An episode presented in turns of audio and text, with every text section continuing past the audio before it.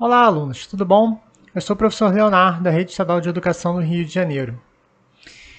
E esse é o podcast número 3 da disciplina História do primeiro bimestre da fase 7 do EJA Fundamental.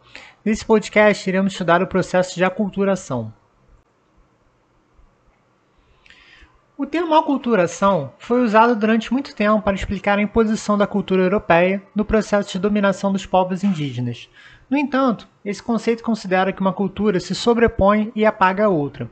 Essa visão é bastante discutida atualmente por estudiosos de história social da cultura, que preferem observar as influências múltiplas que ocorrem nessas relações aparentemente contraditórias.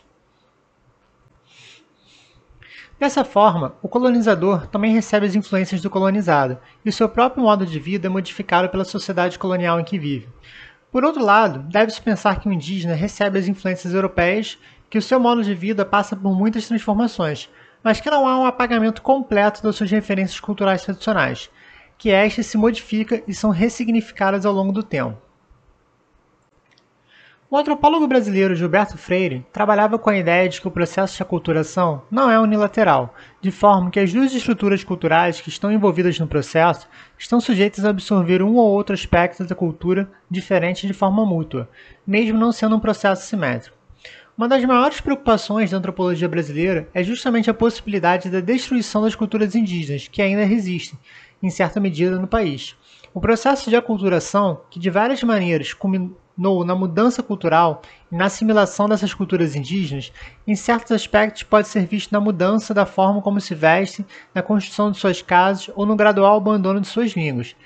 Mas a nossa sociedade urbanizada, por outro lado, adotou palavras das línguas indígenas que até hoje utilizamos comumente, e ainda mantemos costumes culinários como o preparo de pratos como a tapioca e a mandioca, conhecimentos populares sobre a medicina natural, como o uso de plantas medicinais.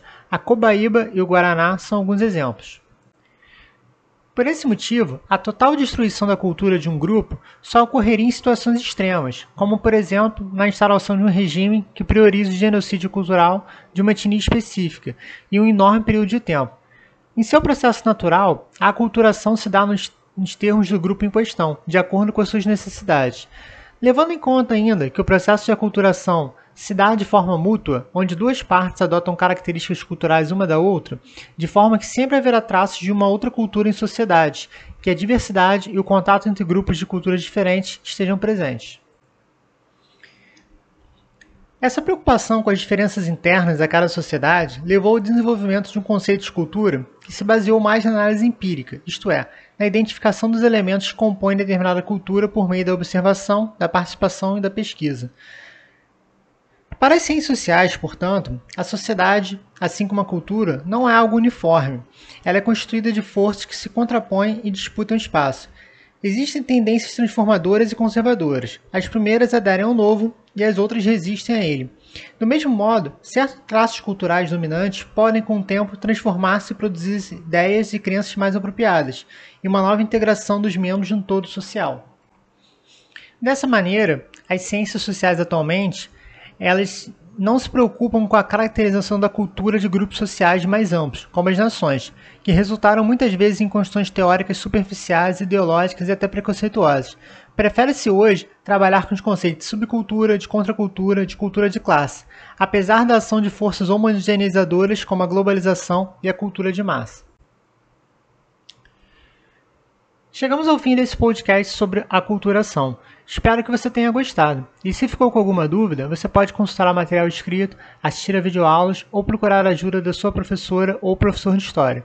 Um grande abraço, bons estudos e até o nosso próximo encontro historiográfico nesse podcast. Até lá!